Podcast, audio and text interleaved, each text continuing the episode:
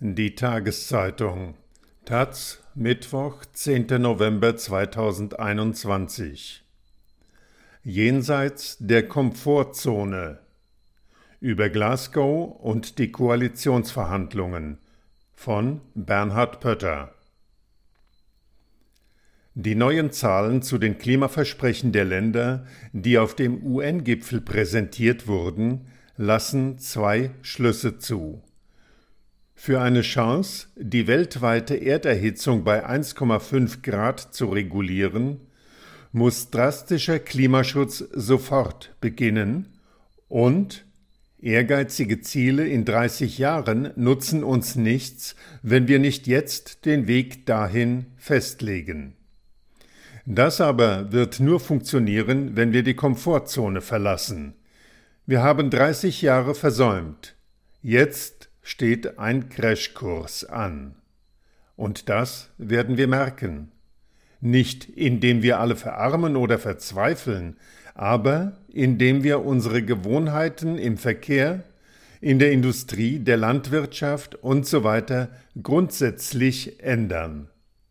Wir kennen die Pfade, aber sind zu bequem, sie auch einzuschlagen was uns direkt zu den aktuellen Koalitionsverhandlungen führt. Da wehren sich vor allem FDP und Teile der SPD dagegen, eben das zu tun, die Komfortzone zu verlassen. Denn das hieße, harte Entscheidungen zu treffen und unpopuläre Debatten auszuhalten. Aus Glasgower Sicht gilt es, das zu tun, was die Zahlen und unsere 30 Jahre Trödelei verlangen. Mit ein bisschen grün angestrichenem Weiter so ist das nicht getan, das kann man auf dem UN-Gipfel sehen. Wenn sich die Beharrungskräfte in einer Ampelregierung durchsetzen und nur der kleinste gemeinsame Nenner möglich ist, wird Deutschland den Weg in den klimaneutralen Wohlstand nicht finden. Was nötig ist, kann man Mut nennen, oder Einsicht in die Notwendigkeit, oder eine Vision, oder einen großen Wurf.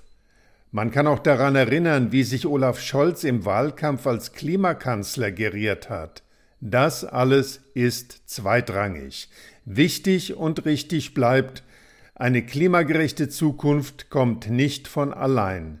Wer sie jetzt nicht festschreibt, weil er im Schlafwagen zum Klimaschutz will, der rollt aufs Abstellgleis.